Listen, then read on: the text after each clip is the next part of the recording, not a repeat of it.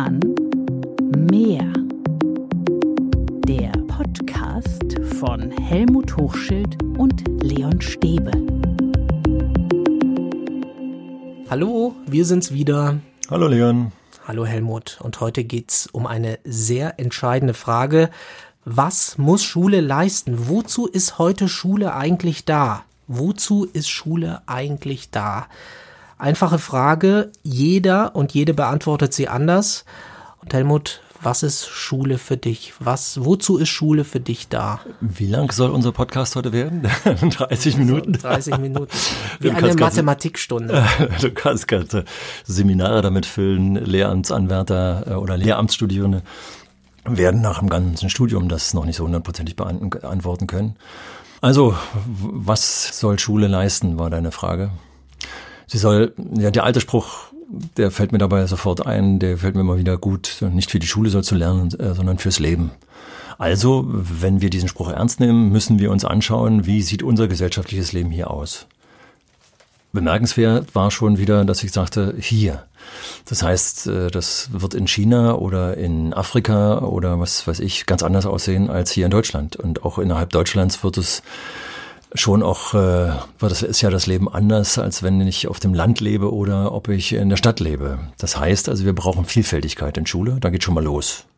Wir brauchen keine standardisierte Schule aus meiner Sicht. Klar, Bildungsstandards, alle äh, Kinder und Jugendlichen äh, sollen aus der Schule rausgehen und sollen die Kulturtechniken, äh, den Umgang mit Zahlen, den Umgang mit Größen, den Umgang mit der Sprache, sollen sie vernünftig gut fundamentiert äh, sozusagen können. Aber was danach kommt, das wird schon sehr vielfältig sein und diese Vielfalt müssen wir weiterhin zulassen. Also Aber brauchen wir wirklich keine Standards? Denn ähm, wenn du richtig sagst, es gibt äh, Schulen auf dem Dorf, es gibt Schulen in Afrika, es gibt Schulen in China. Mhm. Die Menschen sind doch heute global unterwegs. Mhm. Also eigentlich müsste es doch, spricht das doch eher dafür, dass wir alle überall Standards haben. Ja, also auch hier müssen wir schon wieder definieren, was ist eigentlich ein Standard, äh, Bildungsstandards. Ähm, da geht es schon los, dass nicht ganz klar ist, die Bildungsstandards, die wir in unseren äh, Rahmenlehrplänen sehen oder in den Vorgaben der Kultusministerkonferenz, äh, sind das eigentlich Mindestanforderungen, Höchstanforderungen, Durchschnittsanforderungen? Das ist nicht hundertprozentig geklärt. Äh, na klar, sollte es Mindestanforderungen in der Form geben, wie ich es jetzt eben schon angedeutet habe. Aber brauchen wir zum Beispiel für jedes Fach Standards. Da geht's wieder los. Äh, da haben wir die Diskussion, ist eigentlich die Fächergliederung, die wir haben für die Lernprozesse, die in Schule stattfinden, eine günstige, ein günstiger Ausgangspunkt? Ist es so, dass äh, die Naturwissenschaften, Physik, Biologie und Chemie die getrennt zu unterrichten, und zwar fast von Anfang an. Im Sachunterricht in der Grundschule sind sie noch so ein bisschen zusammen, aber dann werden sie auseinandergenommen. Ist das sinnvoll? Ist es nicht so, dass die Naturwissenschaften so ineinander greifen, dass die Vernetzung, die übrigens im Gehirn sowieso stattfinden muss, damit es langfristig gelernt bleibt, dass die auch in den Fächern stattfinden muss. Aber solange wir eben Bildungsstandards für einzelne Fächer haben, muss man auch das schon wieder in Frage stellen. Und wenn jetzt die äh, Kolleginnen und Kollegen, die uns zuhören, die Pädagoginnen äh, und Pädagogen, die in der Schule arbeiten, mal genau sich fragen, haben sie die Standards eigentlich für ihre Alltagsarbeit im Kopf, dann werden sie oft zugeben müssen, die haben wir so nicht. Jetzt würde natürlich wieder der Bildungspolitiker sagen, was macht denn der Hochschul da? Der will jetzt also die Standards, die wir schwer formuliert haben, alle wegräumen. Nee, es sind eine gute Orientierung. Aber das heißt nicht, dass wir tatsächlich das, was im Kopf eines Kindes nachher drin sein soll oder eines Jugendlichen, wenn er aus der Schule aussteht, standardisiert sein muss. Kann es gar nicht. Weil unsere Gehirne, und das ist der Ausgangspunkt äh, auch für den heutigen Tag, glaube ich, ganz wichtig für unsere Diskussion, sind völlig unterschiedlich gebaut. Das ist ja inzwischen tatsächlich nachgewiesen. Also ich habe vor 40 Jahren in meiner äh, Ausbildung von Frederik Fester gehört. Das war sozusagen einer der ersten äh, maßgeblichen äh, Neurowissenschaftler, der das sehr populärwissenschaftlich umgesetzt hat. Und seitdem hat sich die Neurowissenschaft so gut entwickelt, dass wir inzwischen wissen, was in den Gehirnen wie am besten verankert werden kann. Und zum Beispiel ist es eben so, dass diese isolierten Fachdarstellungen viel schlechter verankert werden können, als wenn wir die Fachinhalte miteinander verknüpfen, so wie sie uns in der Gesellschaft übrigens auch auftreten. Wenn ich an einen See trete und mir den anschaue, dann sehe ich die Tiere dort, die Pflanzen dort, äh, dann sehe ich die Wasserqualität, die was mit Chemie zu tun hat, das, was ich vorher gesagt habe, mehr mit Biologie zu tun, aber es greift alles ineinander. Und wir nehmen es in der Schule auseinander. Das heißt, äh, also wenn wir darauf hinaus wollen, was muss Schule leisten, dann muss es äh, eine Offenheit für Vielfältigkeit haben, weil auch die Menschen, die da reingehen in die Schule, auch mit Vielfältigkeit rausgehen. Verstehe. Was brauchen Schüler, was brauchen Kinder, was brauchen Jugendliche? Also nochmal kurz das wiederholt, was ich vorhin schon gesagt habe. Sie müssen alle, wenn sie rausgehen, in ihrer Heimatsprache, in ihrer Muttersprache, Vatersprache, müssen sie fest sein. Sie müssen fest alphabetisiert sein, denn das Leben, das Lesen und das Schreiben spielt immer noch eine wichtige Rolle. Obwohl in der Zeit in der Digitalisierung wir uns auch überlegen können, wie das in 200 Jahren aussieht, ob es immer noch so eine wichtige. Auch da, das merken wir sofort. Das ist auch einem Wandel unterworfen. Lesen und Schreiben sieht eben heute schon, also gerade Schreiben sieht eben anders aus äh, als vor, vor 3000 Jahren, wo das Papier noch gar nicht so da war, vor 100 Jahren, als wir alle auf Papier mit, mit Federn geschrieben haben und Tinte. Und heute ist die Frage, ist die Handschrift zum Beispiel, Diskussion haben wir immer mal wieder noch so wichtig, wo wir alle auf der Tastatur eigentlich viel mehr arbeiten als äh, zum Beispiel mit, äh, mit der Handschrift. Oh, oh, jetzt werden Richtig, die, gleich, ersten, gleich. die ersten Lehrer werden jetzt äh, zur Tastatur greifen und sagen, Ja. schafft bitte nicht die Schreibschrift Und ab. das, da müssen wir eben aufpassen, dass wir auch nicht beide hier missverstanden werden dass das bedeutet, dass ich die Handschrift abschaffen will. Das hat eine feinmotorische Bedeutung. Na, völlig klar. Aber ob es gesellschaftlich beim Schreiben von Texten weiterhin die gesellschaftliche Bedeutung haben wird, die es im Moment noch hat. Und da müssen wir schon überlegen, wo, wo schreiben wir denn eigentlich noch mit der Hand? Wenn es nicht gerade unsere Notizen sind. Und wie viel schreiben Ihre Notizen bereits schon auch auf der Tastatur? Also nicht, nicht immer extrem interpretieren, der will die abschaffen, äh, sondern es hat nur eine andere Funktion. Reden wir nochmal über den Ort. Was ist Schule für ein Ort für dich? Naja, jetzt ist, du fragst, was ist das für ein Ort? Es ist immer noch ein Ort, der in den Ferien, zum Beispiel äh, im Sommer, sechs Wochen lang leer steht, nichts darin passiert. Das gibt Ausnahmen, wo Feriencamps äh, und sowas stattfinden. Ähm, ein Ort, bei dem spätestens bei Ganztagsschule nach 16 Uhr nichts mehr stattfindet und ein Ort, der betreten wird von einer begrenzten äh, Gruppe von Menschen, nämlich den Lernenden, den Lehrenden und dann gibt's noch die, die manchmal in die Schule gehen, das sind nämlich dann die Eltern äh, oder äh, Menschen, die ähm, am Rande etwas damit zu tun haben, auch mit der Lehrerausbildung und so Geschichten. So, und dieser doch relativ geschlossene Ort, der manchmal auch leer steht, viel zu oft leer steht, der muss geöffnet werden. Und ich glaube, dass ich jetzt nicht vom Wolkenkuckucksheim rede, sondern es gibt eben auch Schulen, die sich viel stärker eben zum Beispiel mit dem Umfeld vernetzt haben. Wo es ganz klar ist, wenn der, sagen wir mal, der Tischlerbetrieb in einer kleinen Gemeinde, wenn der einen neuen Tischler sucht, dann wartet er nicht eventuell, bis der erste Jugendliche äh, eine Bewerbung bei ihm schreibt, sondern der geht in die nächstliegende Schule äh, und sagt, sagt mal, wie sieht's denn aus? Ich würde ganz gerne mal hier Jugendliche darüber informieren, äh, was eigentlich beim Tischlerberuf gebraucht wird. Ich habe das selber praktiziert zu meiner eigenen Schulzeit, also als ich als Schulleiter eine Schule leitete. Wir haben eben Innungsleute in die Schulen reingeholt und haben gesagt, so sagt uns doch mal, was ihr braucht. Also die Frage, die du stellst, was soll Schule eigentlich leisten, haben wir uns von den Experten, die draußen die Jugendlichen entgegengenommen haben, äh, haben wir uns beantworten lassen. Das ist jetzt nur ein Bereich. Also nicht, dass ich wieder missverstanden, da eventuell missverstanden werde. Ich will jetzt nur auf die Wirtschaft, auf Ausbildungsberufe abstimmen. Da gibt's ja noch ganz viele andere Bereiche, die wir jetzt im Laufe der halben Stunde bestimmt auch noch ansprechen werden. Naja, also man kann schon die Frage stellen, wofür ist dann eigentlich Schule da? Für die Gesellschaft, für die Wirtschaft, für die Eltern, für die Schüler? Für wen ist Schule da? Das Wichtigste hast du, glaube ich, zum Schluss genannt, das für das Individuum, was da lernt.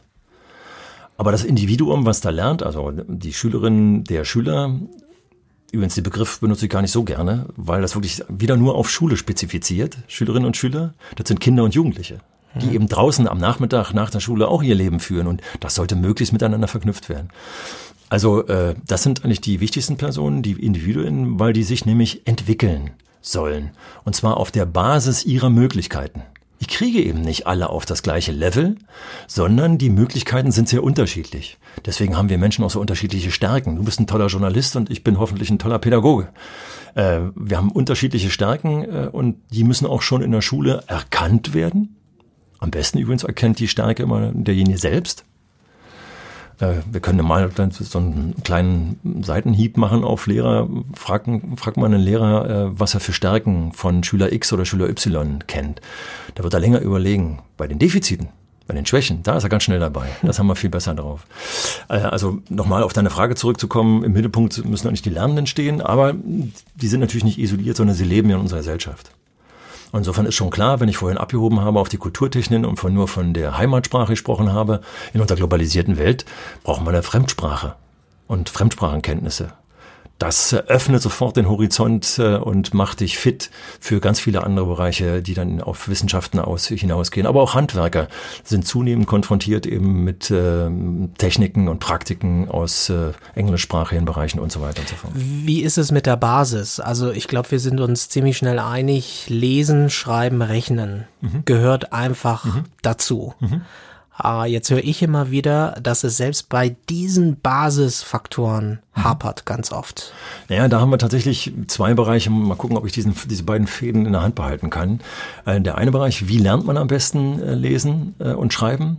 Also die Alphabetisierung, da habe ich in meinen jetzt schon mehreren Jahrzehnten, die ich lebe, schon einiges mitgekriegt, ob das die ganzheitliche Methode war, die ähm, partizipierende Methode, also was da für alles für Methoden gibt, wie man lesen und schreiben lernt. Das Problem ist, so wie du auch die Frage stellst, gehe ich halt erstmal so richtig absolut isoliert in den Mathematikunterricht, äh, beziehungsweise bei Lesen und äh, Schreiben mehr in den Deutschunterricht hinein. Und das ist schon ein Fehler, dass, dass wir anfangen so zu denken. Jedes Lernen hat was mit Sprache zu tun und mit Sprechen und mit Lesen und letztendlich auch mit Schreiben zu tun. Das heißt also, mit bei allen Fächern brauchen wir äh, sofort die Verknüpfung mit dem Lernen der Sprache und des Schreibens. Und sobald ich das anfange zu isolieren, macht es mir dann auch irgendwann keinen Spaß mehr. Wir wissen alle, dass der Grammatikunterricht spätestens in einer schwierigen Fremdsprache wie Französisch an vielen auch vorbeigegangen ist, weil er isoliert war. Heute versucht man auch Fremdsprachenunterricht tatsächlich damit zu verbinden, dass ich sage zu einem Jugendlichen, Mensch, wir haben hier des Öfteren am U-Bahnhof äh, jetzt ja hier diese International School, da haben wir Leute zu stehen.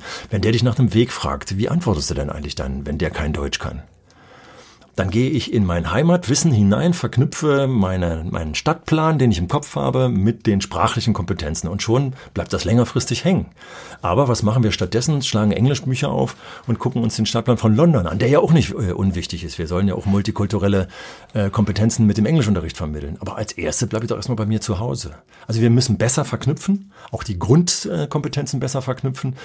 Dann werden wir, glaube ich, auch vielleicht weniger Analphabeten haben und wir werden mehr Motivation haben, diese Dinge Dinge auch zu lernen, die wir für das Sprechen brauchen. Ist es nicht so, dass man wirklich diese Basisfaktoren, diese Basiskompetenzen wirklich braucht? Denn alles andere wankt ja total. Wenn ich daran denke, was mit künstlicher Intelligenz künftig möglich sein wird, äh, man kann auch die Frage stellen, wie viel menschliche Intelligenz braucht es in Zukunft überhaupt noch? Das heißt, wozu ist Schule da, wenn die Technik so massiv eigentlich in das Leben des Menschen eingreift? Wenn, wenn ich den Begriff künstliche Intelligenz gleich aufgreife, wenn ich das richtig verstehe, dann entwickelt sich künstliche Intelligenz auf der Basis der Kommunikation zwischen dem User, das sind wir Menschen in der Regel, und dem Apparat, also dem Computer der künstlichen Intelligenz. Kommunikation ist hier das Stichwort. Also es ist immer eine Verbindung zwischen zwei miteinander kommunizierenden Elementen, äh, Institutionen oder was, wie auch immer du das nennen willst. Das heißt, hier ist nochmal ganz wichtig, im Mittelpunkt auch für das Lernen steht die Kommunikation. Und ich, wenn ich künstliche Intelligenz vernünftig nutzen will als Mensch, muss ich einigermaßen wissen, wie es, wie es funktioniert und wie ich zum Beispiel diese künstliche Intelligenz beeinflusse. Also wenn wir wissen, wie unser Smartphone uns mit Werbung vollballert, weil wir bestimmte äh, Dinge dort hineinsprechen und bestimmte Bedürfnisse äußern, dann kann ich auch das Smartphone ein bisschen lenken oder kann vorsichtiger mit meiner Kommunikation sein, wie auch immer. Da ist nochmal das Wichtige, ist das Stichwort Kommunikation. Und damit sind wir bei der Basiskompetenz Sprache. Wir kommunizieren in der Regel über gesprochene, interessanterweise gesprochene, nicht geschriebene Sprache. Wir haben in der Schule viel zu lange Wert auf schreibende Na, Sprache. Ich bin mir nicht so sicher, denn die Jugendlichen sind ja ganz oft an ihrem Smartphone und tippen schnell ja, okay, und kommunizieren okay. ja über Sprache auch wenn es vielleicht etwas kürzer ist. Ja, genau. Aber das ist genau der Punkt. Also äh, natürlich auch da wieder nicht extrem äh, äh interpretieren. Ich will nicht Schriftsprache abschaffen, aber wir müssen die Wert, Wertigkeit einfach im Auge behalten. Es ist viel, wir, wir reden eben viel mehr, als dass wir schreiben. Und deswegen, und teilweise wir reden ja auch immer wieder von der Schriftsprache, die präzise sein soll, aber eigentlich soll auch unsere gesprochene Sprache präzise sein. Mhm. Und der mhm. Hörer wird vielleicht schon bei dem einen oder einem oder anderen, was ich gesagt habe, äh, eine fehlende Präzision bemängeln und genau an der Stelle sind wir, nee, wir müssen da präziser werden. Auch ich muss da präziser werden. Und deswegen müssen wir Sprache da viel stärker ausrichten. Übrigens, wenn wir mit Maschinen sprechen, wollen die noch viel präziser ausgesprochen haben, als wir miteinander kommunizieren. Manchmal. Heute werden sie inzwischen auch schon wieder anders. Welche Kompetenzen siehst du da noch? so, die notwendig sind, die an der Schule auf jeden Fall vermittelt werden sollen? Naja, wir sprechen schon in der Pädagogik immer von den vier Kompetenzbereichen. Das ist einerseits das Traditionelle, das ist die äh, inhaltliche Kompetenz, das Wissen, äh, die Sachkompetenz sozusagen. Das wurde in der Schule immer in den Mittelpunkt gestellt. Was vernachlässigt wurde lange Zeit und was moderne Schule auch mehr kann dann, ist zum Beispiel die Methodenkompetenz. Äh, also Methodenkompetenz auf mich ausgerichtet. Wie, wie lerne ich eigentlich am besten? Du wirst äh, dich äh, neuen Texten vielleicht anders widmen als ich. Ich bin noch der, der mit dem Marker rumgeht und du sprichst vielleicht in dein Gerät bestimmtes Schlagwort oder was auch immer. Also Methodenkompetenz ist total wichtig für die sich verändernde Welt, weil ich brauche eben, um in dieser Welt weiterhin partizipieren zu können, brauche ich eine bestimmte Methodik, die auf mich abgestimmt ist, auf jedes Individuum aber auch äh, auf die Umwelt abgestimmt ist. Und dann brauchen wir, und das auch das wird vernachlässigt, und das spüren wir, glaube ich, gerade im Moment, die sozialen Kompetenzen. Wenn ich kommunizieren will, vor allem mit anderen Menschen kommunizieren will, dann ist, liegt es auf der Hand, dass ich eine soziale Kompetenz brauche. Dass ich ihn dem nicht ständig böse anschaue äh, und versuche mit ihm zu kommunizieren, ohne dass ich vorher gegrüßt habe. das ist jetzt etwas banal ausgedrückt. Und dann haben wir noch die personale Kompetenz. Ich muss also auch an mir arbeiten, an meiner Persönlichkeit, also dann da, wo ich im Mittelpunkt stehe. Bei der sozialen Kompetenz stehe ich sozusagen automatisch ich nicht im Mittelpunkt, sondern immer in, in Verbindung mit den anderen. Diese vier Kompetenzbereiche, die müssen in Schule beachtet werden. Und ich glaube, dass tatsächlich mit zunehmender Klassenstufe die Sachkompetenz zu stark in den Mittelpunkt gestellt wird. Sie darf nicht vernachlässigt werden. Lernen muss auch an der Sache orientiert sein. Aber auch die anderen Dinge müssen eine ganz wichtige Rolle spielen. Welche Kompetenz ist da das Wichtigste? Würdest du sagen, die Sozialkompetenz oder würdest du die Kompetenzen gar nicht gegeneinander ausspielen?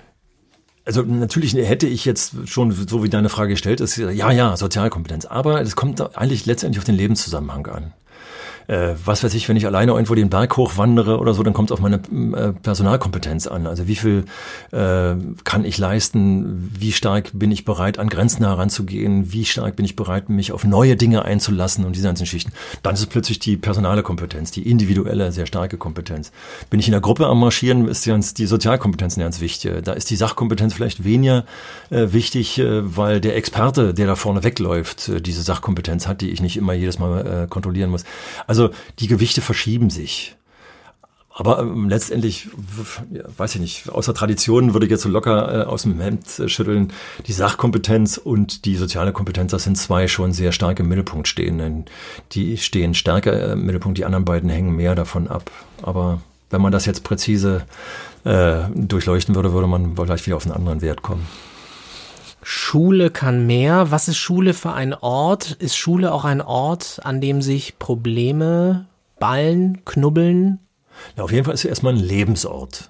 Auch da müssen wir schon sofort erstmal sagen, also wenn wir uns die traditionelle Schule angucken, dabei dürfen wir mal nicht außen vor lassen. Es gibt ganz viele tolle Schulen, die zum Beispiel eine tolle Mensa haben, wo das der Teil des Lebens, der dazu führt, dass ich erstmal meine Existenz sichere, indem ich was esse und was trinke, ähm, dass teilweise die Mensa dann auch so ausgestattet ist, dass sie wieder in den Bildungsprozess, in den Lernprozess mit eingebunden ist, also nicht extra strukturiert wird. Also Schule ist ein Lebensraum, und ich sagte es ja vorhin schon, es soll ein offener Lebensraum sein, damit wir den wandeln, sich wandelnden gesellschaftlichen äh, Gegebenheiten uns anpassen können, müssen wir die gesellschaftlichen Gegebenheiten reinlassen in die Schule. Also wie lange haben wir gebraucht, um die äh, digitale Veränderung des Lebens in unsere Schulen reinzuholen? Jetzt haben wir sie reingeholt, jetzt gibt's die äh, große Offensive, hoffenweise Geld, das in die Schule fließen soll. Da fehlen uns aber die Experten, äh, die dann zum Beispiel das, äh, das Ganze verwalten. Und das wäre ganz toll, wenn wir sofort eben nicht sagen würden, nee, wir brauchen in jeder Schule einen Experten, sondern mit den entsprechenden Firmen so zusammenarbeiten, dass so ein Mitarbeiter einer ähm, Firma, die eben für die Wartung von digitalen äh, Medien zuständig ist, teilweise schon fast wie der zuständige äh, Hausmeister damit mit agiert und plötzlich auch im Unterricht mit auftaucht und den Lernenden erzählt, äh, hier übrigens das Smartboard, was ihr hier an der Tafel habt, äh, an der Wand habt, das funktioniert deswegen nicht. Ich kann euch mal zeigen, was ich jetzt machen muss, damit es funktioniert. Und schwuppdiwupp lernen die Lernenden äh, oder greifen Kompetenzen auf, die sie dann vielleicht beim nächsten Blackout des äh, Smartboards dann sofort selber nutzen können.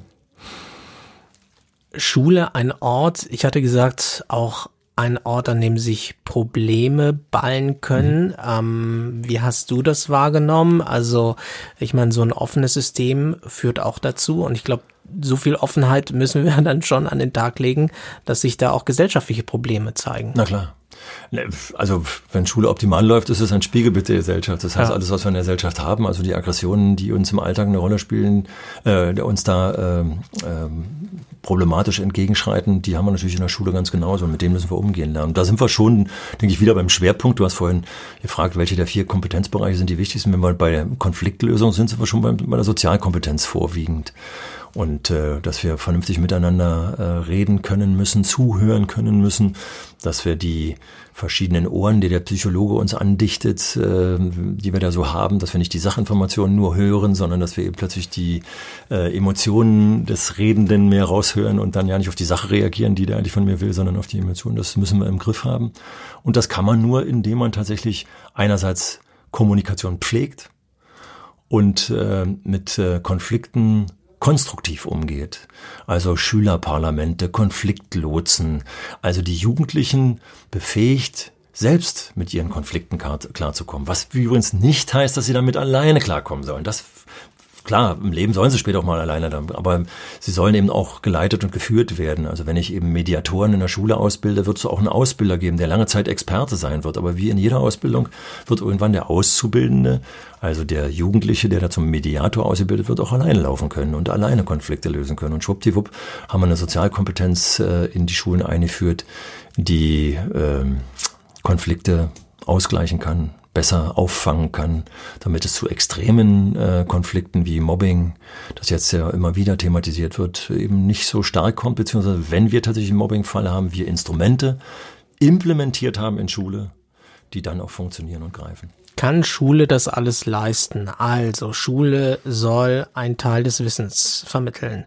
Ich soll in der Schule lesen, rechnen, schreiben lernen. Ich soll äh, sozial kompetent werden. Ich soll kommunikativ sein. Ich soll was über mich erfahren, damit ich mich einschätzen kann.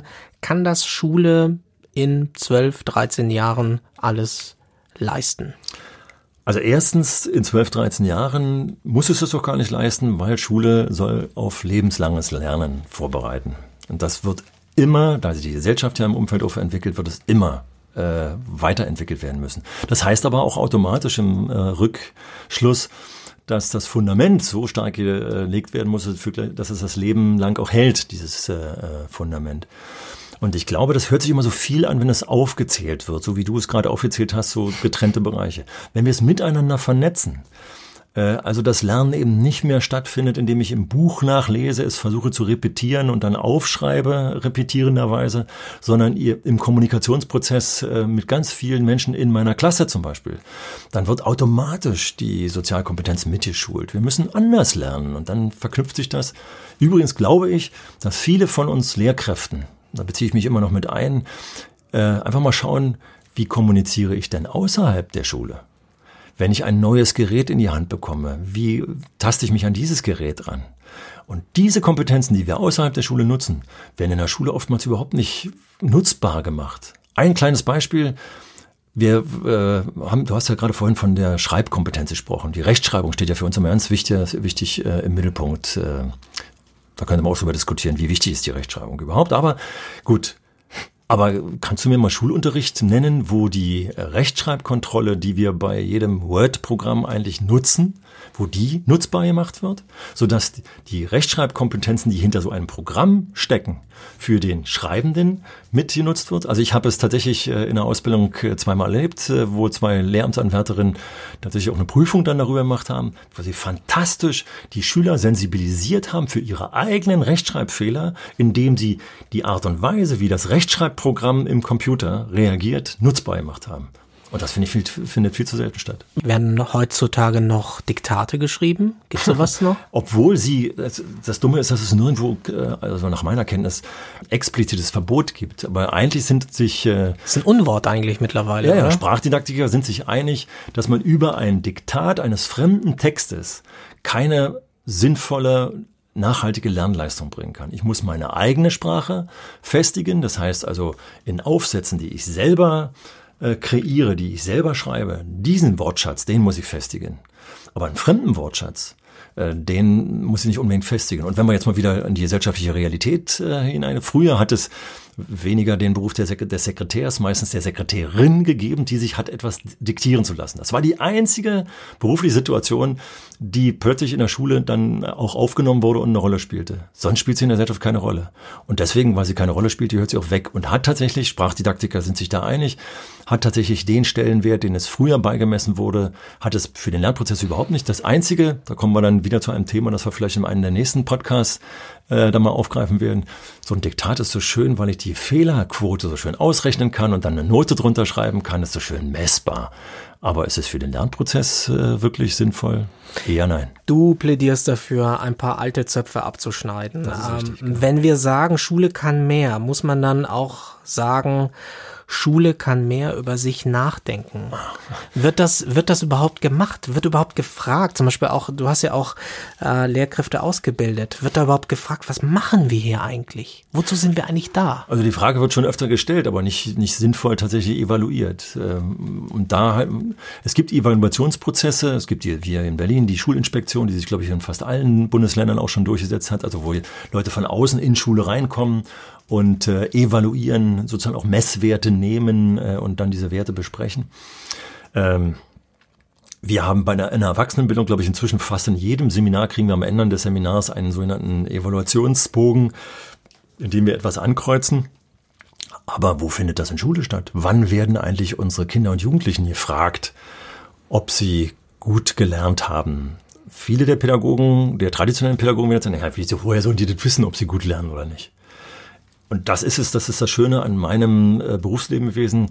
Nach vielen Jahren des selber Unterrichtens habe ich die letzten äh, elf Jahre äh, ausgebildet und habe ganz viele Schulen gesehen, wo das tatsächlich ab Klasse eins teilweise schon klappt, dass ich, wenn ich an den Tisch eines Kindes gegangen bin, das gerade sich über Zahlen Gedanken machte, äh, was, was es eigentlich bedeutet, wenn da so eine drei steht, dass da eben drei Aprikosen auch dahinter steckt äh, oder drei Personen äh, oder was weiß ich dass das eine Rolle spielt, dann konnte ich das äh, Kind tatsächlich ansprechen, sag mal, was kannst du eigentlich aus dem Bereich schon? Dann gab es Kinder in ganz tollen Schulen, die dann sagen konnten, ja, das kann ich schon. Also ich weiß schon, dass es verschiedene, aber ich merke dann, wenn die, wenn da drei Melonen stehen, dann denke ich mal, das ist mehr. Aber ich glaube, da muss ich noch aufpassen. Drei Melonen sind ja genauso viel wie drei Aprikosen. Und dann, also so einen Satz habe ich tatsächlich mal von einem Kind gehört, wo ich dachte, hey, das Kind hat die, tatsächlich die Schwierigkeit, die man bei der Entwicklung des Zahlbegriffs hat, hat schon Bewusstsein dafür. Und wenn ich das schaffe, dass ich von Anfang an das Kind dazu bringe, äh, selber äh, zu steuern, dann muss ich es auch fragen können. Und das findet noch viel zu selten statt. Zumal tatsächlich im Berliner Schulgesetz weiß ich, äh, steht es ganz vorne äh, drin, in anderen Schulgesetzen wird es auch stehen, die Partizipation aller Beteiligten an Schule an Planung von Unterricht zum Beispiel und anderen äh, Prozessen innerhalb der Schule ist gesetzlich vorgeschrieben. Und wann machen wir das mit unseren Kindern? Wann, wann sind die dabei zu planen?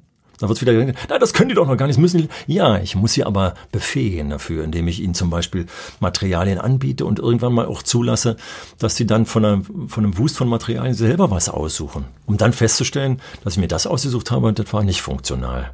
Ich hätte lieber das andere nehmen sollen. Das sehe ich mich beim Nachbarn. Als ich mich mit dem Nachbarn unterhalten habe, Kommunikation, habe ich gemerkt, hätte ich mal genauso angefangen. Beim nächsten Mal mache ich so, wie der das gemacht hat. Braucht es eine Neudefinition der Schule? Die Frage war ja, denken auch diejenigen, die beteiligt sind, Lehrer, Bildungsexperten, Bildungspolitiker, klar, jeder redet über Schule und was sie leisten soll, aber irgendwie habe ich den Eindruck, im Hamsterrad geht das dann doch irgendwie unter. So die, das Gefühl oder die, die Selbstfrage, was machen wir eigentlich? Und was wollen wir eigentlich? Dein Ansatz in der Frage war, müssen wir Schule neu definieren? Ich komme aus der Mathematik ursprünglich, das war eins meiner Fächer, die ich äh, studiert habe. Da ist ganz klar, ich brauche eine, defini eine klare Definition. Dazu müssen wir jetzt erstmal Schule klar definieren.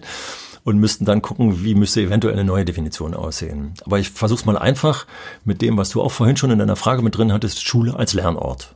Kurze Art der Definition. Was steckt damit drin?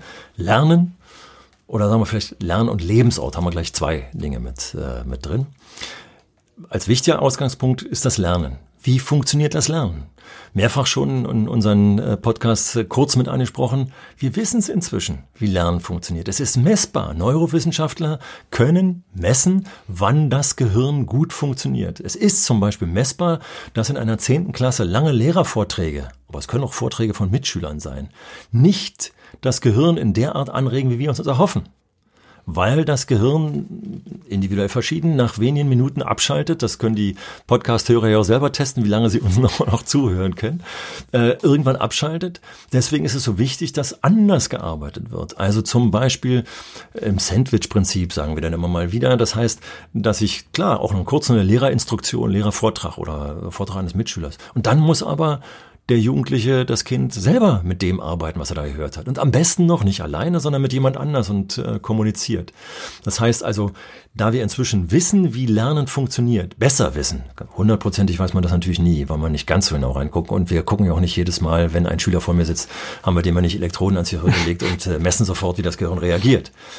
Aber wir haben prinzipiell das drauf. Also wenn wir sagen Lernortschule und äh, beziehen die äh, Erkenntnisse der Neurowissenschaftler bezogen auf das Lernen mit ein, dann haben wir den ersten Gewinn und können sagen, okay, hier haben wir die Definition, weil wir jetzt diese Erkenntnisse mit einbeziehen, etwas neu gestrickt. Und der zweite Bereich war der Lebensbereich. Das heißt also, ich schaue mir an, was braucht unsere Gesellschaft? Was wird in unserem Leben gebraucht? Und da wissen wir eben, dass in Zeiten der Digitalisierung unserer Gesellschaft das Wissen über Digitalisierung viel zu wenig in unseren Schulen stattfindet. Deswegen gibt es ja jetzt diese Sonderprogramme. Das haben wir verpennt, weil wir die, unsere Schulen zu lange geschlossen gehalten haben, weil es natürlich auch teuer ist. Wir hätten früher schon in Laptops äh, oder, oder Tablets investieren müssen. Das haben wir uns nicht gewagt, äh, weil da auch eine Menge mit dranhängt. Aber das heißt, Lebensort in dem Sinne auch, dass das, was draußen im Leben stattfindet, muss in die Schule stärker mit einbezogen werden. Diese Debatte muss es geben. Wer verhindert die Debatte? Komischerweise, ich wollte gerade noch hinzufügen, bevor du die Frage noch formuliert hast, dass ich ähm, sagen wollte, wie Eltern oft reagieren in solchen Gesprächen oder wie ich Elterngespräche als Schulleiter oder als Klassenlehrer geführt habe, dass ich, wenn Eltern in Schulen kamen und sagten, die schreiben mir heute gar keine Diktate mehr und Hausaufgaben kriegen sie auch viel zu wenig auf. Was ist denn das? Ist eine schlechte Schule? Dass ich dann gesagt habe, also nehmen wir das Thema Diktate dann wieder und sagen, wann haben Sie denn eigentlich das letzte Mal äh, in Ihrem beruflichen Leben etwas diktiert bekommen? Äh, dann überlegten die Eltern, kriegten mit, ah, das stimmt, Diktat hat überhaupt nichts mehr mit dem Leben draußen zu tun. Äh, oder bei den Hausaufgaben ist es jetzt vielleicht nicht so stark ins Leben äh, mit, mit äh, abgehoben. Aber das ist auch die Frage. In Ihrem Arbeitsprozess habe ich dann die Eltern gefragt, wie oft setzen Sie sich zu Hause nochmal hin und machen das, was Sie gerade in Ihrem Arbeitsprozess neu gemacht haben, wiederholen das nochmal. Also wenn gerade Eltern vor mir saßen, die plötzlich mit einer neuen Maschine zu tun hatten oder einem neuen Produktionsprozess oder den Arbeitsplatz gewechselt haben, dann mussten die mir bestätigen, na nee, ich mache das, indem ich am Arbeitsplatz äh, stärker äh, versuche, mich zu orientieren. Ich sage, sehen Sie, genau das muss stattfinden. So, und deine Frage war ja, äh, warum funktioniert das mit den Eltern? Oder wo ist der größte Hemmschuh, war ja eigentlich deine mhm. Frage. Und das ist das Komische, dass ich gerade im gesellschaftlichen Prozess in der Schule selbst lässt sich das konkret oftmals abmindern. Aber im gesellschaftlichen Prozess kommen dann die Eltern und sagen, ja, es wird ja heute nicht mehr vernünftig gelernt. Ich weiß gar nicht, äh, die benutzen gar keine Mathematikbücher mehr. Haben eine tolle, tolle Schule im Blick hier in Berlin, äh, die tatsächlich äh, Mathematik eben sehr projektorientiert gelernt haben. Und die Eltern, bildungsnahe Eltern, und ich kannte einen da näher, dann immer wieder skeptisch, die lernen das doch gar nicht richtig, kann das gar nicht kontrollieren. Erst als die in der neunten Klasse als Probearbeit eine MSA-Abschlussarbeit geschrieben haben und die Kinder nun über diese dämliche Arbeit nachgewiesen hatten, dass sie die Arbeit gut absolvieren konnten, waren die Eltern beruhigt und haben gesagt, hey, die haben ja doch gelernt. Aber die Art und Weise, wie die gelernt haben, die Methoden waren völlig andere. Also sehr viel kommunikativer, zum Beispiel über Problemstellungen, äh, die im Unterricht eben stattfanden, äh, also Geometrie im Klassenraum tatsächlich gemacht haben, sich überlegt haben, welche Figuren haben wir hier eigentlich, welche geometrische Figuren und, und, und, und, und. Also Vernetzung. Aber dann kam, kommen die Eltern auf und sagen, nee, ich möchte das Mathematikbuch haben, denn ich möchte nämlich genau wissen, an welcher Stelle, äh, bei welcher Seite das Kind jetzt äh, gerade ist. Und dann möchte ich es vergleichen können mit der Nachbarklasse, ob die bei der gleichen Seite Mathematikbuch sind oder nicht. Also diese, dieser Kontrollwahn, den wir haben, übrigens, äh, da könnte man auch lange diskutieren und kriege ich bestimmt auch Gegenwind für diese Bemerkung, die ich jetzt sage, auch Pisa und Tims sind für mich Messmöglichkeiten, die nur zum Teil aussagekräftig sind und zum großen Teil nicht die Aussagen gefällt werden können, die dann später von Politik zum Beispiel gemacht werden daraus. Wir fallen dann oftmals in traditionelle Strukturen wieder zurück und machen die Schule eben nicht gesellschaftsrelevant, also Lebensort. Das heißt, wir haben jahrzehntelanger Bildungsdiskussion hinter uns und man könnte zu dem Ergebnis kommen, wir haben eigentlich das Falsche diskutiert. Ja, weil wir zum Beispiel auch äh, den wichtigsten Beteiligten nicht zugetraut haben, dass sie gute Antworten geben können, also den Kindern und Jugendlichen gute Antworten geben können, ob ihnen das Lernen gefällt und ob sie nicht bessere Vorschläge haben, also sie nicht an der Partizipation beteiligt haben. Wir haben ja gerade in der Diskussion Friday for Future. Wer sind die treibenden Keile? Die Jugendlichen. Ich bin tatsächlich gerade auf so einer Demo gewesen und habe mir da angeschaut, wer da steht. Die haben so viele Kompetenzen, was die da auf der Bühne gebracht haben das werden viele von denen im Unterricht wahrscheinlich noch nie gezeigt haben. Und genau das ist ein schönes Beispiel dafür zu sagen, hey, traut denen doch mal mehr zu. Und dann hören wir denen zu und dann, dann werden wir das verändern. Wir sollen nicht alles über Bord schmeißen, nicht bitte missverstehen. Nicht alles, was in Schule ist, ist falsch. Aber vieles von dem, was wir in Schule machen, kann besser werden. Schule kann mehr. Was denkt ihr? Was muss Schule leisten? Wozu ist Schule da? Wir glauben, es lohnt sich darüber mal grundsätzlich nachzudenken und zu diskutieren. Wenn ihr eine Meinung habt, dann schreibt sie uns unter schule-kann-mehr at gmx.de. Gar nicht so unkompliziert. Schule-kann-mehr at gmx.de. Schreibt uns, sagt uns eure Meinung und wir werden das hier im Podcast diskutieren. Und äh, wenn euch diese Folge gefallen hat, dann abonniert uns doch und dann hören wir uns in zwei Wochen wieder und dann mit der Frage, braucht es noch Noten in den Schulen? Und das Versprechen ist, Helmut, dass wir unsere Zeugnisse hervorkramen und über unsere Schulnoten sprechen. Da die Hörerinnen und Hörer ja das nicht sehen, können wir das gerne hervorkramen. Nein, ich freue mich auf die Diskussion. Und es wird einige Überraschungen geben. Ja, alles klar. Das kann ich schon mal versprechen. Also, bis zum nächsten Mal. Ja, ich freue mich drauf. Bis dahin.